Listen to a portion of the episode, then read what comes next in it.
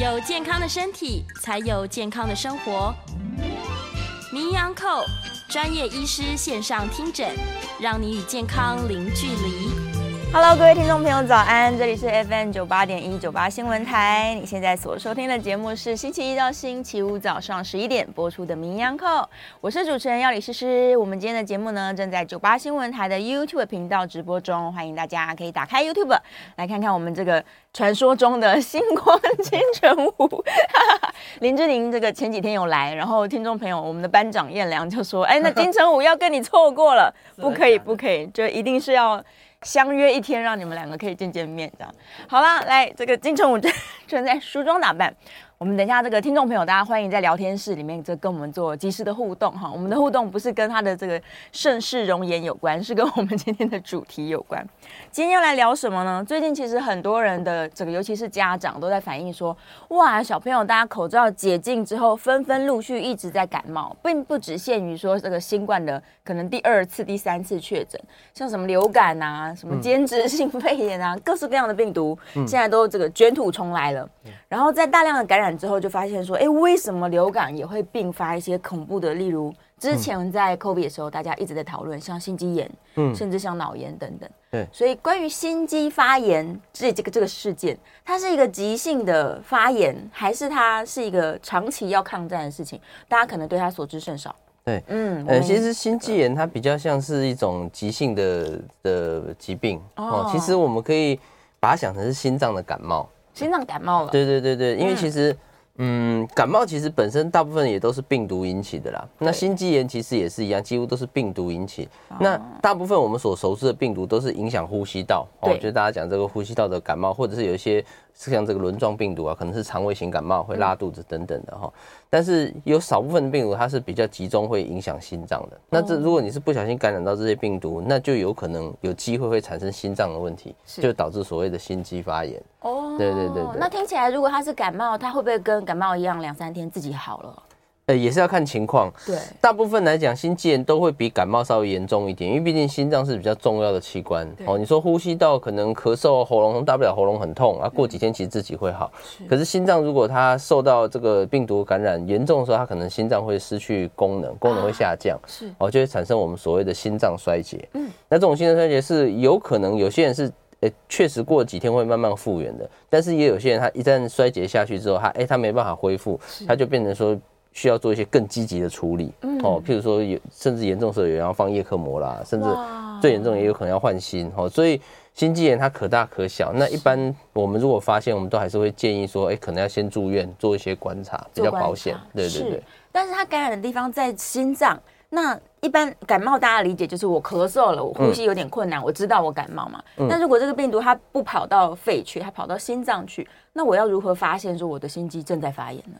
对，其实呃，通常我们碰到心肌炎，大部分都还是初期会有一些类似感冒的症状，好，比如说还是有些咳嗽啊、喉咙痛啊这些东西。是，但是如果你发现你的这个感冒症状好像很久都没有好，比如说可能两三个星期，哎，怎么吃了药都没有好，这是第一个。第二个就是说，除了没有好之外，开始有一些呃比较奇怪的症状。所以比较奇怪的症状就是说，心肌炎因为它是影响心脏，所以你会出现一些类似心脏呃毛病的症状，譬如说。觉得下肢开始水肿，很明显下肢就开始诶浮肿的很厉害。对，另外一个就是说，哎，喘，开始有喘的情形。嗯，尤其是不只是活动会喘，甚至连平躺下来躺着睡觉都会觉得好像呼不到气，要爬起来，要坐起来的感觉。哦，这叫端坐呼吸。哦，那这些东西都是比较偏向是跟心脏有问题引起的症状。是，所以如果说你感冒一段时间没有好，同时有开始出现，哎，怎么偏？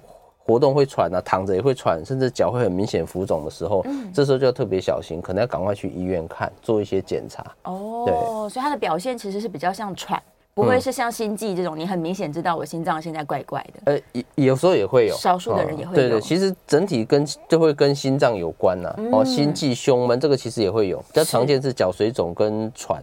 但是心悸、胸闷、胸痛也有碰过会胸痛的，哇！所以他得要靠自己的这个观察，他才能说，哎、嗯欸，我赶快去检查一下是不是有感染到。对，那到医院的时候，我们是怎么确认他心肌正在被感染的？是抽血吗？对，其实一般会先做检查。嗯、那确认心肌炎的话，大概初步去初步呃初步去做评估是做心电图，啊、心电图有呃有些很明显的心电图一做就看得出来是心肌发炎。对，那。但是大部分的心肌炎并没有那么清楚说，哎，心电图就看得到。嗯、那真正要确定，其实还是用抽血。嗯，哦，抽血我们会抽一个叫做心脏酵素，是哦，或者叫心脏指数，然后心脏酵素。那这个东西在心脏受伤的时候，它会升高。嗯，哦，所以如果说，哎，你做了心电图看看不出什么问题，可是你明确会有症状，医生会帮你抽血。那如果抽血发现这个所谓的心脏酵素确实是明显异常的升高，嗯，那我们就会怀疑说你可能有心肌炎这样的情形。哦，那另外还有一个检查叫做超音波，超音波也可以佐证，就是说超音波它可以看到心脏的功能是不是真的有受伤。对，如果说你的抽血有异常，心脏超音波看起来心脏功能也受伤，那大概就几率更高，可能就是心脏有一个急性的感染，叫心肌发炎。嗯嗯，所以在呃治疗上面来说，我们一样是就是把这病毒赶快驱逐出去喽。对，其实治疗原则跟感冒有点像，就是感冒的话，其实呃。说真的，大家去诊所拿药，其实也不是吃抗病毒药。是哦，对，但应该知道这个药药理药理的专家在这里，其实只是吃一些症状控制的药。对对，其实病毒感染就是让它自己代谢出去，喝水啊、休息等等，让它让它浓度下降，就会改改善。是。那其实心肌炎基本原则也类似，就是说你可能住院中，我们还是会给你一些点滴啊，给你一些呃保护心脏功能的药物，这些都是症状处理的，对并没有。针对病毒给一些抗病毒药物，大概目前是没有特别建议说一定要给抗病毒药物，但是会给你一些心脏，比如说你现在心脏因为病毒感染导致心脏功能下降，对，那我们就会给你一些保护心脏的药啦，然后一些一些一些必要的时候可能会用一些抗凝剂啦等等，就是一些也是其实用。感冒的角度来讲，它也是一样，就是一些症状处理的药。你有什么症状就吃什么药，先保护住。对对对对，然后我们重要是每天观察你的状况。对，那就像我讲，有有部分的患者，他其实是大概一个礼拜内他会慢慢改善，包含心脏功能慢慢恢复，包含经过我们用一些药物，比如说利尿剂啊等等，哎，水肿整体状况改善。对，那慢慢他就可以出院恢复。那当然有些人真的是这样治疗，心脏都没有恢复，那还是处于功能很差的情况下，就会像我讲的另外一条路，就可能会走向说，哎，是不是需要考虑做一些机节处理？比如说是不是要放上叶克膜，甚至严重时是不是要考虑到换心这件事？哇哦，所以心肌炎虽然是感冒，我们它的。它的致病机转啦，其实是类似感冒没有错，可是相对来讲，因为它攻击的地方是比较人体比较重要的地方，对哦，所以它的这个产生的后果就会比较严重一点。哦，所以我们对于器官的理解是这样，说它如果被病毒或是细菌啦，就是各种外来的东西侵犯感染之后，它的功能就会变差。对对，只是因为心脏因为它太太重要了，对，所以一旦功能下降，我们就会产生严重的状况。对，这个其实就有点像脑炎、脑膜炎也是一样，其实也是病毒或细菌的感染，那一样感染在。喉咙你大不了痛个几天就好了，可是你感染到脑膜炎，有时候影响到认知功能、神经功能，一样，它因为它攻击的地方是比较严重要的区块，那当然导致的后果就会比较严重，就会很大。那万一他真的家长都没有发现，然后这个可能慢性发炎维持了比较长的时间，嗯，最长有可能就是达到数月以上吗？呃，如果以心肌炎的话，如果不发现的话，其实有可能就会产生猝死啊，那就比较危险。是，对对对，因为变成说我刚讲，你如果不赶快去做一些。停损就是做一些，譬如说住院中，我们给你一些症状处理心脏的药物啦、利尿剂啦、抗凝剂啦等等，心脏保护心脏药物不赶快给的话，它有可能心脏功能越来越差。是，那所以如果它大概。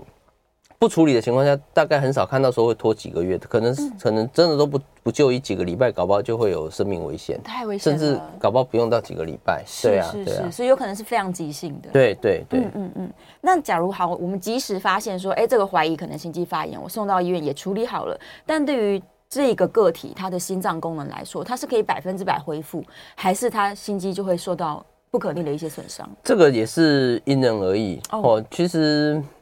呃，有时候还是取决于说你的年纪，还有你的这个，你有没有一些我们讲 underline，就是有没有一些其他的疾病，有没有三高，有没有这些？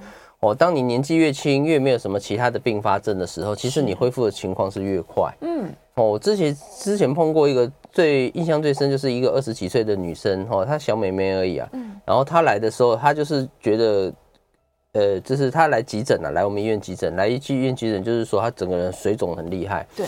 哦，二十几岁女生，她真的是，她不是像大家，欸、有时候大家工作回家、下班回家会脚会轻微浮肿，她不是，她是整个脚去按下去会有印子的。哇！哦，就是按两只脚都这样。是。然后那时候做帮她做心脏检查，确实她心脏功能也很差。嗯。哦，抽血也是心脏酵素上升，所以那时候我们就断定她应该是个心肌炎。后来去问她之后，她才说其实她感冒一段时间真的是没有好，那最近开始越来越严重，开始有喘闷这些症状，所以他才来医院。那我们帮他抽血的话，整个指数都很差，包含心脏也变差，甚至因为心脏功能差会连带器官的影响，所以他肝功能也上升，是哦，整个肝指数也上升，然后几乎抽血都是红字啦。嗯，但是因为什么要讲这里？因为他其实很年轻，所以后来我们住院中，他恢复预的状况是比我们预期的快，大概一个礼拜多，他其实整个水肿消了。我们给他利尿剂的效果很好，对对，然后后来给他点滴啊，一些症状处理的药，他出院之后，他的心脏功能就已经开始在恢复了。那三个月后出院之后，三个月后我们再做心脏检查，其实基本上已经恢复到几乎正常。哇！那后来大概半年左右再回来的时候，其实人就可以跑跑跳跳，就是完全没有当初的症状，完全没有影响。对啊，所以其实有些人是可以恢复到几乎没有像没有发生过一样，嗯但是也有很多人就是我刚讲，他其实有可能就会走向更更严重的路。对，那目前认为就是还是跟你个人的体力、他年纪啦、哈有没有共病这些有关。当你年纪越大，越多。呃，这个心脏方面的疾病，譬如三高没控制啦，然后又是个心脏放过支架等等，这些东西都会让你恢复的情况可能变得比较不容易。嗯，对，所以个体差异还是挺大的。对对对，对，在儿童或者年轻人身上，如果可以及时的处理好的话，嗯，基本上不会有太大问题。对，有机会，有机会。可是这样听起来，感冒它是无差别攻击所有人啊。嗯，那就也就是说，心肌炎这件事情是任何年龄层、任何人都可能会有这个风险哦。对，基本上是这样。哦，基本上都。几乎都会有可能。那目前有些研究是说，到底哪些病毒比较容易攻击心脏？嗯，好像我们大家比较熟知的，像轮状病毒是攻击肠胃道嘛，对不对？肠胃型感冒，这大家应该很常听到。那攻击心脏比较常见的是一个叫做克沙奇病毒，哦，一个叫做艾可病毒 （ACO）。哦，那那这两个病毒就比较有可能会产生心肌发炎。是哦，但是说真的，嗯。一般民众也很难知道，甚至不要说一般民众，我们医护人员也很少会去检测说到底你感染的什么病毒。对，哦，所以这个只是一些学理上的分析啦。那我觉得临床上就是我们我们自己要怎么去注意，其实你还是。就是我们前面讲，针对你自己的症状去做反应，就你有这些症状，你就去看。那至于是哪一种病毒，其实你不用去理会它。那重点是我们处理也不会给抗病毒药，因为抗病毒药说真的，对这些病毒来讲，它的效果其实并没有那么显著了。嗯所以还是用一些症状处理的方法去把它治疗好。对，重点还是你身体自己把这些病毒赶走了嘛？你的免疫系统比较偏向是这样子。对对对对，跟感冒的态度很类似。对，嗯，所以这样看起来的话，假如我们想要预防这些因为病毒引起的心肌炎，我要做的就是。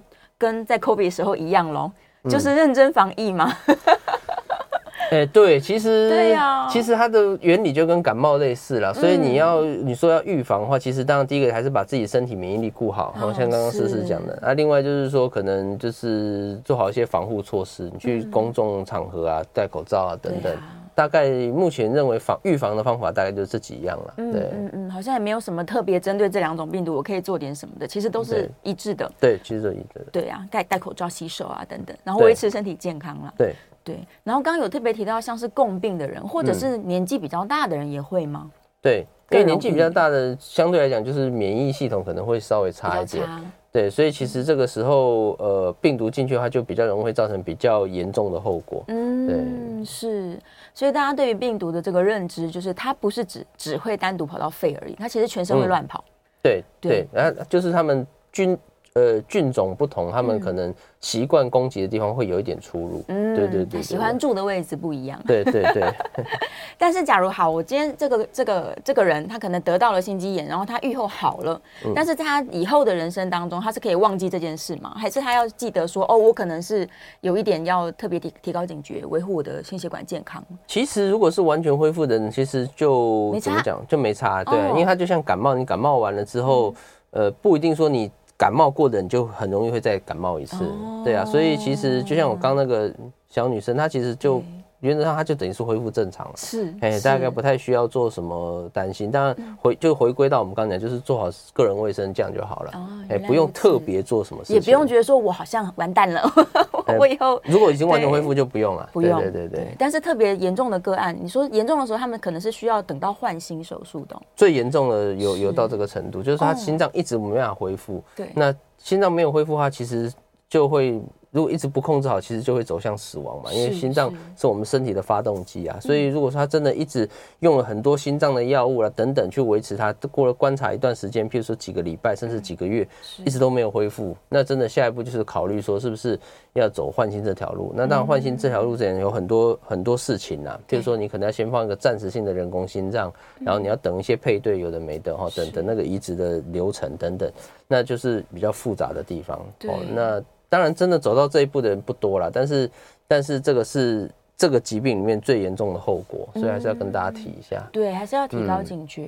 那即使是说我现在暂时用叶克膜去代替我的循环好了，这可以维持多久呢？呃，叶克膜其实它也是一个暂时性的东西了，所以你说能够放多久，其实目前来讲是没有没有定论，但是目前认为就是尽量不要放太久，因为你放太久之后，叶克膜它。它的好处是它怎么样？它可以让你暂时替代你的心肺功能，就是说讲的呃讲的这个过分一点，就是你暂时没有心脏、没有肺部都没有关系，你只要叶克膜就活得下去。嗯，哦，所以它可以让让你心脏功能休息，暂时不用。但是缺点就是说，毕竟叶克膜它需要放很很大很粗的管在身上，是，所以其实放久了之后容易会产生一些血栓的问题。哦，对啊，之前很早期啦，可能好像二十年前就是有一个名人，好像也是类似。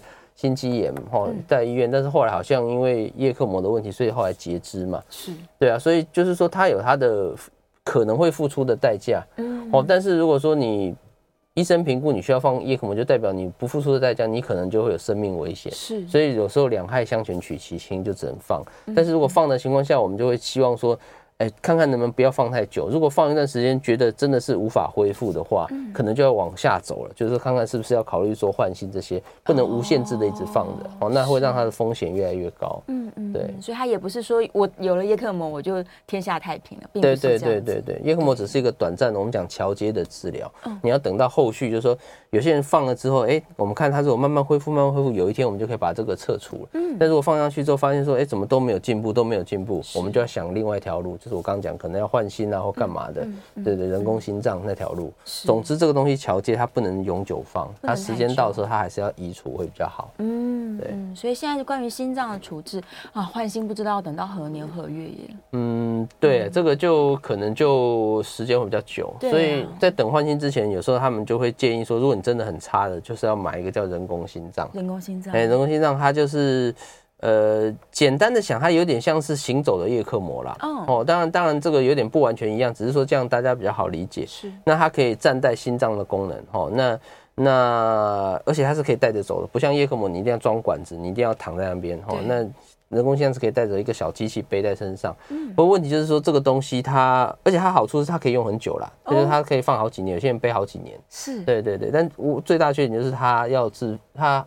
应该是自费啦，我记得它的价格不便宜，好几百万。嗯，对啊，所以但是那个是救命钱呢，就是如果你真的到走到那一步的话，对，不花也不行。是哦，所以就是尽量不要到那一步了。嗯，对啊，对啊。但是最严重的时候，至少我们有这个选项。对对，就是一边在等配对啊，然后可以至少有一个对一边等那个流。对对对对对。对啊，大家只要一想到移植，都会觉得好像真的是遥遥无期，也不一定等得到。嗯，而且等待的人其实也是不少。对啊，现在对心脏移植等待的都不少，真的。所以在那之前，我们的这个心脏的保健太重要了。嗯，哎，所以每次在节目上，我们在那边聊这个心血管的健康啊，然后像今天聊的这个心肌炎感染的问题啊，都是在提醒大家说这个器官太重要了。对，对你不要轻忽它，哪一天出了一点事，对，是是是。所以，对关于心脏的保健啊，这其实老生常谈的，每次都一直在讲。关于心脏保健，究竟我平常该做什么事情？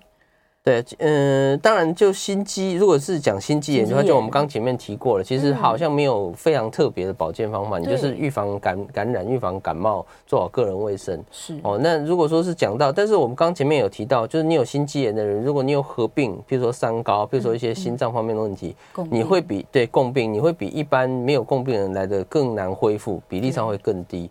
所以，也许我们另外一个角度就是说，我们是不是可以让自己减少这些共病？那起码你发生的时候，可能哎比较大的。机会是有机会恢复的，对呀。哦，那所以回到如果回到从这个角度来看，如何减少共病，那当然就回到我们之前节目常讲了，你就还是三高控制好，烟要戒，哦，啊，固定运动，大概就是还是。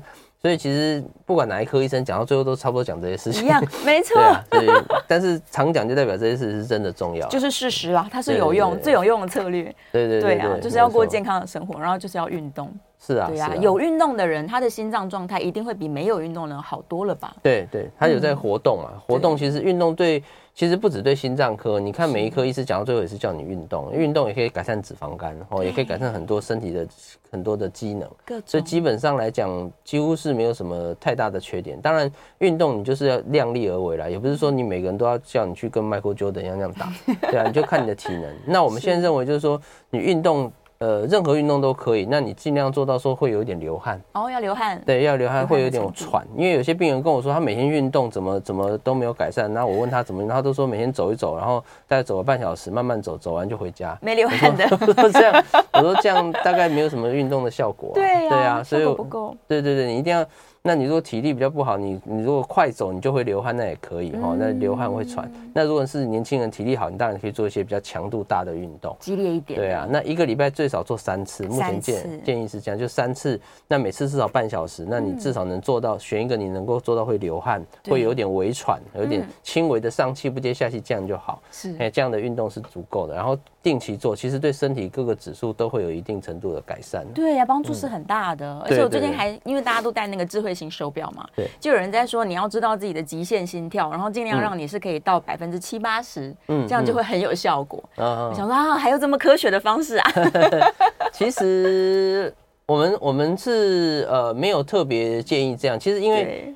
这个不见得每个人都都能办到，但是原则上就是，所以我们会讲的比较口语，就是说你会做到有点流汗、有点微喘，自己感觉得到有有这个动态就可以了。嗯，我未必说一定要到达什么最大心跳的百分之多少。嗯，对对对对，对，是是，就虽然有这种生物骇客提出这样的 观点，但我自己试了一下，我觉得好麻烦哦，非常。很麻烦，对啊对啊，就是会让运动更变得更困难。那我们的目标应该是对让运动普及化，让它简单，对对对，简单能够执行，这样是最好的。对啊，最后一分钟，我们准备要进广告了。这个广告之前跟大家说一下，我们今天是可以开放 call in 的，call in 电话是零二八三六九三三九八零二八三六九三三九八。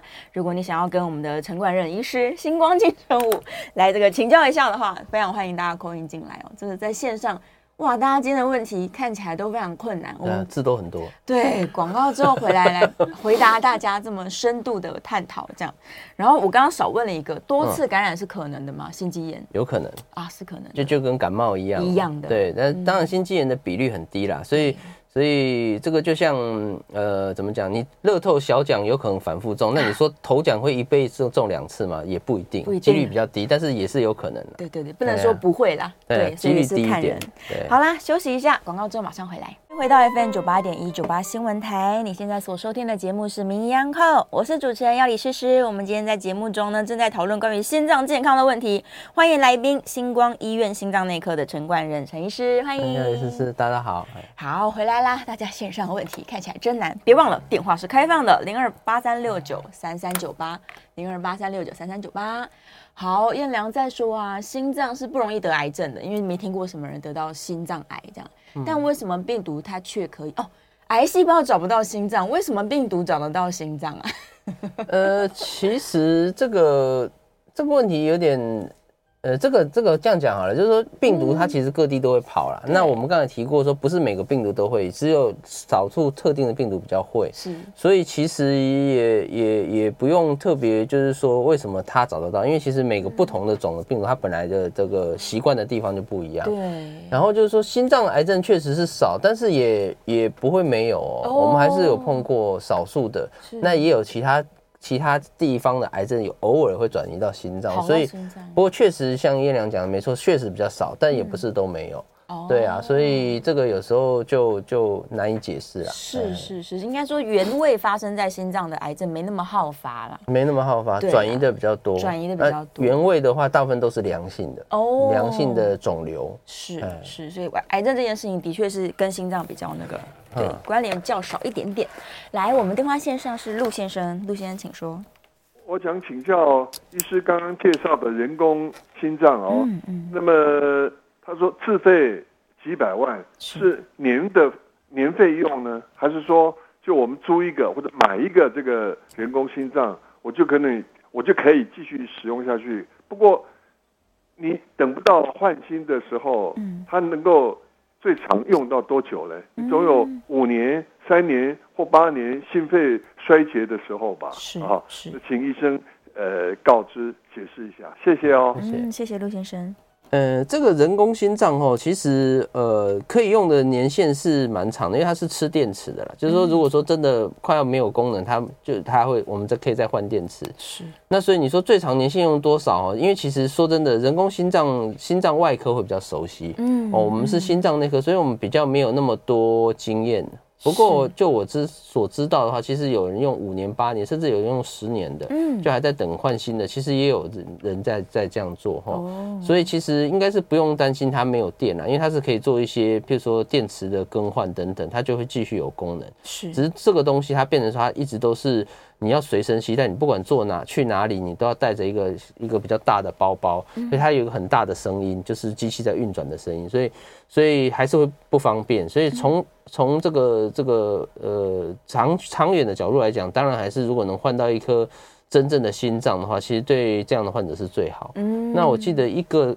如果没记错的话，因为这个确实也是心脏外科医师比较熟啦，对，所以我记得一颗大概是三四百万啊，那所以大概就是可以持续的使用，嗯，对，持续的使用，不会说你很多耗材还要一直花钱这样。嗯，这个我不太确定，这个我不太确定。但那个机器大概就是三四百万。嗯嗯，对对对对。是，但我们之前其实也跟一些来宾讨论过，就是你让你可以活得更长是有好处的，因为科技一直在进步嘛。对对，所以假如说我今天有个替代人工心脏，然后我一边在等换心，但是哎多活了五年十年，也许那时候又有更新的东西出来。对对，这这也是另外一种想想法。对对，所以就是要怀抱着希望。对对，真的就是任何心脏的问题，假如我可以维持住现况，甚至还可以往好的方向走，那就是很好的事情。对对呀，所以大家不要放弃希望。对，任何任何人都是这样。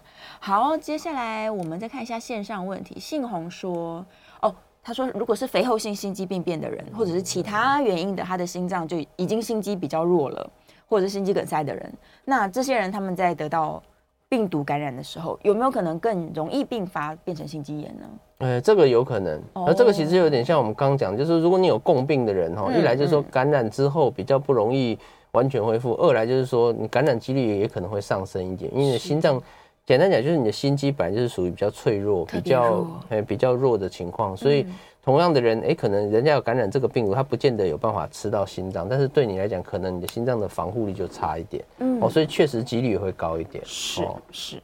就像我这个太常使用声音了，所以每次感冒我都是喉咙超痛。嗯，但可能别人不是。对对，有的人在别的地方这样。对对对对对对对，就是这样。所以你哪个器官弱，这些病毒就会哎跑过去，就是这样的。好，接下来下面一位说，哦，四十八岁女性心脏要换瓣膜，然后她在问说，那是金属的好还是动物的好啊？又是外科范畴。这个其实不换瓣膜有有时候我们会也会有接触了，因为这个跟我有点像是心脏内科、外科共同在处理的事情哈。那我先讲金属跟动物瓣膜差在哪里哦？金属瓣膜它的呃优点是它呃只要好好保养，它的使用年限可以很长哦，甚至可以用到二十年或三十年。哦，有些记录是这样。嗯、那动物瓣膜相对来讲，它的使用年限会稍微低一点哦，可能大概一般来讲十五年可能差不多。已经极限了。极限哈。嗯。那那金属，但是金属瓣膜有一个缺点，就是金属你换金属瓣膜的话，你就要终身终身服用抗凝血剂。是。哦，不能停，完全不能停。嗯、那动物瓣膜的话，在早期可能一开始三到六个月需要吃，但是吃完之后呢？可以停掉的，它就是可以恢复到你正常的生活，就是你半年之后，你可能就正常怎么走路、活动、吃药都完全不需要再再调整。嗯，哦，所以你说哪一种比较好？其实看你的状况。如果说是年轻一点的人，有时候有些医生会觉得，那我们就换金属瓣膜，因为它用的时间比较长。哦，你如果换动物瓣膜，假设以十五年来算，你可能六七十岁，你是不是要再换一次，要再开一次刀？对。哦，那你说金属瓣膜有可能你换一次，哎，这辈子也许就不用。哦，但是缺点就是说，你要一直吃抗抗凝血剂。是。那有些是很年轻的女生，譬如说我们有碰过三十几岁，她就是因为一些意外的事件是，哎，瓣膜坏掉了。嗯。那她还有生育能力的时候，有时候会想到说，因为你换金属瓣膜，你要一辈子吃抗凝血剂，你还有月经的情况的情况的时候，你吃抗凝血剂会有风险，你月经来的时候那个量会非常大。嗯。所以有的时候就会建议说，是不是先换动物瓣膜，然后可能等他年纪大一点或停经之后，时间差不多了，瓣膜也坏掉，再换成金属瓣膜。总而言之，会有很多评估的原原理，但是大概就不外乎说，哎，一个是抗凝血剂，一个是要一辈子吃，一个吃一段时间，另外一个就是使用年限的问题。哦，所以这个还是要跟呃你的外科医师讨论，就是哪一种比较适合你。嗯嗯嗯嗯，各有利弊的。好，电话线上周小姐，周小姐请说。哎，你好，请问医生哈？那个我现在五十三岁哈，那个我的大拇指哈里面长出一条直线，黑黑的，就是一直长出来都黑黑的一条一直长。然后我问过另外一个医生，他是说我的心脏出问题。嗯，那是心脏出血还是指甲？我、嗯、我心脏跟这一条黑的直线，我心脏受伤了吗？都有影响吗？嗯嗯，请教医生。嗯。可以给我解答吗？啊，好，呃，这个说真的哦，这个我觉得是没有什么很直接的关系啦。嗯，哦，不过这个要先要先了解说，到底是哪哪一位可能是是心脏科医师还是哪一位讲的哈？就是一般我们大概除非做一些检查啦，不然你说单纯看，哎，手上有一些这个黑线，其实我觉得很难判定。通常碰到这种情况，我都会先建议患者哦，先去看皮肤科哦，因为其实皮肤、指甲、毛发这个其实广泛都算是皮肤科的范畴。先让皮肤科做一些基本的检测哦，因为其实你说长一条黑线，其实太多原因，包含甚至有没有碰过有一些是那个呃，我们讲的就是类似像黑色素瘤，它其实也有可能长在指甲下面，也是一条黑黑或者一块黑黑的。是，所以我觉得，总之你说要从这一点直接牵到说是跟心脏有关，我觉得这是。还没有这么快啦，哦，我的建议是先去找皮肤科医师做一些基本的检测。嗯，那如果说真的后来还是怀疑心脏科的检查的问题，可以去心脏科挂号，我们做一些检查。嗯，但是单纯这样听，我个人认为是。还没有那么直接的关联，是是是，挂号到门诊去，医生就会初步判断说你需不需要再做进阶的检查，对不对？对对对，嗯，通常会先问你最近的这个状况啊，像我们刚刚说下肢水肿啊、喘啊，对，心悸等等的。对，我们会从很多症状去推估一个一个可能的情境，但比较少会说只有一个，譬如说呃，譬如说来就说胸口痛，然后我们就说是一定是心脏痛，大概很难，因为很多。病都会有同样的症状，你很难有一件事情就说一定是什么这么武断，对啊，还要多个症状看起来相似，有这个可能性，他才会间接说，那不然我们来安排一个什么？对对对对。对，也不能冲进去说，那我要良心电图。对，有的医生人太好了，就想说明明都不像，但是病人很在意，那就基基本的可能是可以安排了，但是。如果是比较高阶，一进来做高阶，可能就有时候不太行。对对对对，这个就对啊对啊。是啊，那我们之前提过很多次，像那个穿戴型手表，有的时候它也可以监测你的心跳啊这些。对对，那就可以参考了吧？可以可以，其实大部分哦，现在不管是哪一家的那种智慧型手表，对，他们有一呃，当然。比较阳春的可以记心跳，那比较高阶甚至有心电图的。嗯，那其实也也有做过，有一些研究有做过，就是说这些呃智慧型的，不管哪一家的哈，做出来的心电图，其实它的准确度虽然没有到百分之百，没有像一般医院做那么高，但起码至少都有七八成，也就是它可以参考的比例是蛮高的。嗯，所以我会建议，如果你有智慧型手表，像我自己病人，我会这样子，就是说你有智慧型手表，你有症状你就压一下那个心电图，然后把它看是。传成 PDF 或怎么样弄出来，然后到拿到门诊给医生看，说到底他判断的对不对？哦，用医生做第二次的确认。哦，这样也可以，好处就是说医生帮你做确认之外，同时他也怎么讲，比较能够抓到你有问题的时候。嗯，哦，因为很多病人可能都有这个这个经验，就是说你来医院。症状都好，都好了。对对，就家里很不舒服，然后到医院就说，哎，怎么做检查都没事。哦，所以其实有这个智慧型手表的好处，就是说你在当下不舒服可以马上记录，然后再去给医生看，就比较知道说到底是不是真的有问题。嗯，对对对，所以担心说这个心脏不好的话，周小姐也可以考虑了，这个穿戴式的，对，自己就可以检查了。对，挂号也很快，挂号可以。好，接下来看看线上的问题，我看看信红说，心肌发炎如果没有处置的话，会不会引起类似？风湿性心脏病连同瓣膜也发炎呢？哦，嗯，心肌发炎就我们刚说，它大概比较少会走向慢性，所以说，呃，那、啊、你说这个引起瓣膜的问题，有可能是比较长久的状况了，就是说，呃，心肌呃有。当然少数案例也有可能影响心脏瓣膜，但就变急性的问题，就变除了心肌有问题之外，瓣膜也出问题。是哦，但是这个比例稍微少一点，大部分都还是以心肌炎、单纯心肌发炎为主。嗯嗯，对，对对，它就是一个短短时间的状况，嗯，比较不会就慢性长期陪伴你一辈子这样子，嗯，不至于。再来哦，有人在回答了啦。他说癌症应该是啊，他认为说是 DNA 之类的病毒是会影响到心肌细胞的 DNA。嗯，嗯，但是嗯，因为这个问题我刚刚问过了，就是感染之后我的心脏是不是比一般人更弱？这真的是不一定，没没有没有一定啦。对，没有一个统计上的答案。好，再来看看大家有没有什么疑问啊？好，谢谢大家。这个其实关于心脏健康，真的太多著作啦，嗯，然后很多这个切入的点啊，可能每个人都非常在意。嗯、但回到根本，就是你要观察自己，嗯，对啊，就是自己要知道说，哎，我今年跟去年比起来，有没有更健康，有没有更进步？这样，尤其是已经有心脏疾病、心血管问题的人，嗯、更是要提高警觉。这样，对对，呃，家人患心肌炎的时候，心脏瓣膜曾经受损，OK，但是要继续追查瓣膜吗？可能呃，我觉得要定期追踪。如果说你你确实有影响到的话，哈、嗯，定期做超音波会比较好。是，哎，这医生应该要帮你安排。对对，就不要偷懒，一定要回诊。嗯、对，对对，好啦，准备进广告喽，电话继续开放零二八三六九三三九八。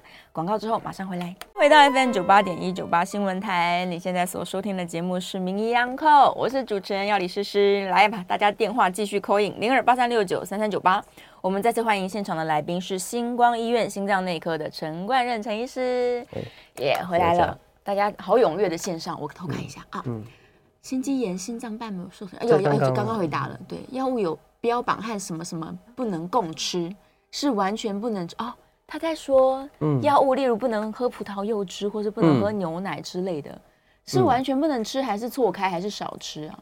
其实，嗯，原则上的话，我们会觉得你只要量不要太多，理论上它的影响不会到太大了。是，像葡萄柚，其实它主要是因为肝脏代谢的路径嘛，然后 CYP three four，它就是有一些路径跟药物会有点是重叠，所以说你吃的话可能会造成药物的。浓度哈，有的是上升，有的是下降。嗯嗯。但是原则上，你只要不要过分的使用哦，那你说久久一次两次，我觉得应该是影响不会太大了。嗯，对对对对。就也许刚好它冲突的食物是很在意的食物。对，啊，当然你吃的时候，当然就是如果真的要吃，你就药可以错开啊，也就不要说一边吃，然后就吃那个，比如葡萄柚这这一类的食物。嗯，那我觉得影响就会很小。对。如果他这个每天使用药物的时间只有一次的话，那更好，就是把它错开久一点就好了。对，对啊，也不要常吃就 OK 了。嗯、我觉得应该 OK。对啊，少量吃，偶尔吃。嗯、来，我们电话线上黄先生，黄先生请说。请问一下，上次不是我们这几年不是都有新冠病毒吗？嗯嗯。那以前大家都会打疫苗，那有些人打过了以后就会发生这种。心肌炎是，那这个是不是跟打这个这个新冠病毒的预防针有关系？嗯，这个第一点。好，那第二点就是说，刚才讲说这个智慧型的手表是要买哪一款比较好？嗯嗯，比较准确。是，然后请这个医生告诉我们，谢谢。谢谢谢谢。第一个疫苗哈，这个。确实是有可能哦，这个疫苗你说导致心肌炎，确实是有这个几率，这个不能说没有。但是第一个它几率很低啦，啊，第二个就是说我们其实在做任何医疗处置都会有所谓的风险，那这个就是它可能的风险，所以确实有这个不能说没有，确实有些人是因为打疫苗引起心肌炎，但全国来讲比率相对低。那比较起打了疫苗而受到保护没有感染的人来讲，他其实他的付出的代价是可以换算的。哦，这个不知道大家能不能理解？哦，就是说做任何事，其实我常讲，做任何事都有风险。哦，你不可能选一个做一件事情完全不会有任何危险性的。哦，那但是打疫苗这件事情的话，以目前看起来，它付出的它的危险性确实是有，但是相对来讲比较低。那它能够造造成说大家比较不容易感染的这个好处是远大于它的缺点的哦，所以我们还是会建议要打哦。所以结论是是没有错，但是没有那么高了哦。那第二个就是说，买哪一家的比较好哦？这个这个，如果有有人找我业配，我再来讲。原则上，我是觉得 这这个厂牌当然不应该不能讲吧。但我觉得你可以去就是手机店啊，哎，这手对手机店问问看啊。哦，我我所知道很多大厂都有做了，我可以去自己可以去比较一下。可以比较一下啊，这是大家一直在推陈出新，甚至也有那种医疗器材厂商是专门针对心脏功能监测的手表。对，有那那种监测手表准确度更高。我们其实它的准确度几乎可以到九成。哇！不过当然它就一我所知道价格就很高了。是哦，所以我觉得一般的智慧型手机的手表就够了。嗯嗯，挑一个你喜欢的会戴的。嗯。像我就是买了丢在旁边，嫌它太重。所以假如你戴不住，那就不要花钱。对对，要，要要一个喜欢的会戴的。然后再来陈小姐，陈小姐请说。哎，医生你好，主持人好。那我是想请问一下，因为一般的观念都觉得说，那个呃，有一种保健品叫 Q Ten，它有那个保护心脏、保养心脏的功能嘛？那我是想请问一下，第一个就是说，那它就是到底是保养些什么？然后第二个问题就是说，因为家人有在做那个癌症治疗，因为那个癌症的标靶药物有一些副作用是有那个心脏毒性。那在这种情况下的话，就是可不可以就是服用那个 Q10？这样子啊，有有没有意义啦？这样就这两个是好，好，那谢谢医生，谢谢谢谢。Q10 这个事情哦，说实话，蛮多呃呃患者会问的哈。那呃，我讲一个就是这个呃真实，就是说今今年呐，我们因为。呃，心脏科有很多议题，譬如说我们节目也讲过很多什么心衰竭、瓣膜的问题啦，像经纪人等等啊。每一个议题其实每大概每隔几年后，一群心脏科医师都会开会制定一个新的原则，根根据这几年的一些临床的这些实证，然后给出一些原则。那针对心 Q Ten 这件这个东西，到底对心脏有没有改善这件事情？哈，今年二零二三年的时候，台湾有一个那个叫做呃台湾的这个叫做呃心脏慢性心血管疾病哈的一个指引有出来，是它里面就有一条写到 Q Ten 这件这个药哈对心脏病的好处目前没有被证实啊，所以他的意思是说你要吃也可以啦，不吃也可以，但是目前看起来说吃这个药会导致心脏变好。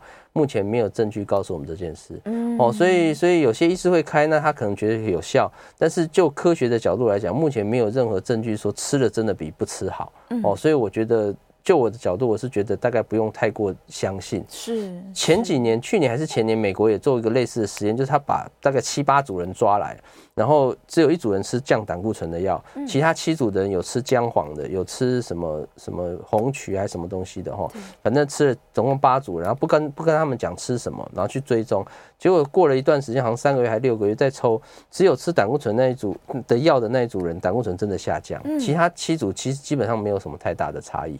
哦，所以这个只是告诉我们说，其实为什么你说吃保健食品跟药物还是有差？因为保健食品它基本上它会归类在食品，它其实就代表它的疗效没有那么好。对，哦，所以如果你真的是有一些状况的话，其实还是要找医生，有可能你要吃一些真正的药物才能改善你心脏的状况。哦，所以 Q Ten 我是认为它的效果，我个人是不是非常非常这个这个。认为有效了，对，嗯嗯嗯，的确是。然后他另外一个问题是说，这个、嗯、哦，他在使用抗癌药物，的确有一些抗癌药物会让心脏比较不好。哦、对对对，那你说吃 Q10 有没有效？就像我刚刚讲，应该是我觉得没有太大的帮忙。嗯、那你说这个药是不是要用？因为也也回到我们刚讲，所有的事情都是在做决策，对对不对？所以你这个药如果对你的癌症有效，那它可能付出代价是心脏功能，那但是对这个癌又非常有效，那通常我们还是会建议要用。但是你就是定期，也许三个月或多久回来做心脏科的检测，包含超音波，包含一些抽血、心电图的检查，确认一下是它有没有造成一些伤害。那其实肿瘤科医师开这样的药时候，他也会安排你固定时间回来做心脏检测。那如果当他开始觉得有一点疑虑的时候，他就会把药停掉。基本上目前的疗呃疗这个行呃行呃临床上的流程大概都是这样。是是是，我还是要帮这个药品多讲一点好话。嗯，因为大家往往都觉得说哦药物很毒啦，有很多副作用啦，很恐怖。对，保健品是食品，一定安全。但其实反过来是说，药物经过了严密的科学研究，对，我才能只准确告诉你为为什么还有用，为什么还有副作用。对，食品没做啊。对对呀，所以你不是说食品特别安全，是你不知道。对，这个就像我之前哈，因为我个人很喜欢在脸书写一些有的没，就是说我之前有病人跟我讲说，他回去看那个西药哈，那个副作用写了三四排，吓死！哎，他看看的不敢吃，然后我就说，那你敢不敢走路？他说走路为什么不敢？我说走路哈，我今天如果写一个走路的访单写给你，走路有十万分之一会被什么什么。那个、那个、那个瓷砖打到，有万分之一会被机车撞到，然后有什么百万分之一会被车子撞到，千万分之一会被陨石砸到，我全部写一排，那你还敢走路吗？他说，因为这个我们这个就像刚刚药理师讲的，这个什么意思呢？所有的副作用是我们做过实验出来，但是它几率并没有那么高。对它，但是写出来代表它，我们有看到这个现象，但不代表你一定会发生。没错哦，所以所以其实不用太过于执着那个小的副作用，不是说副作用不重要，你有可能会碰到，但是你碰到之后，医生一定会帮你处理哦，不会说你有副作用还硬叫你吃。哦，所以其实我觉得是不用过度担心的，甚至人家很担心说吃西药会影响肾脏，这个也不用担心，因为其实医医生都会帮你做检测，而且真正上市的西药的量，哦，基本上都跟它实验的量都会下降很多。没错。对对对，这个事实就很清楚，它它都会最大剂量几乎一半以下才上市，所以就算吃到真正临床上的最大剂量，其实都很少，都还是很安全。所以我想是不用太过于担心了。嗯，大家其实应该要对药物更信赖。嗯，对，保健品就是你想吃你就吃吧，但是不一定真的有效果。嗯嗯嗯。好，我们最后剩下两分钟，我来看一下线上啊。啊，燕良在说哦，这观念很重要。假如你有在吃一些这个抗凝血剂啊，或者是长期使用的药物，那在合并一些外伤的时候，你是需要跟医生讨论的吧？对对对对。哦，这呃，搏击的话，当然你说开刀的话，之前可能要先停药。对。哦，那会不会影响 PRP 的这个浓？这个我不太确定。是。哦，这个可能这个。比较没有这方面的经验了哈。嗯嗯嗯，但是这是你在可能看诊或是有产生新的疾病的时候，你把你所有吃的东西，甚至保健品都跟医生讲，是最安全的。对对对。对啊，帮助他做判断。对。我最怕那种就是明明在长期在吃可能中药，但没说这样。哦，对啊，很多人会觉得他吃中药不算是吃中药。对。哎，其实，嗯，这个这里啊，稍微跟大家，呃，这个稍微理清一下，就其实吃中药。西医不会反对吃中药，但是我会问你说你是哪里吃的？如果你是在就是真的是合格的中医师、中医诊所拿的科学中药，我觉得是 OK 的哦。就像新冠一号这种也是中药，但是我们比较担心的是那种你去中药行，就是他可能是可能是几百年老店啊，然后他爸爸传儿子，儿子传孙子那种，他不见得经过国家认证，他只是抓一些那个药材给你去蹲的那种，那种你就真的不太知道里面是什么东西哦。所以我我觉得看中中医可以，一定要去合格的中医诊所或医院。那不要去中药行自己拿，是是是，然后一样你要跟医生讨论。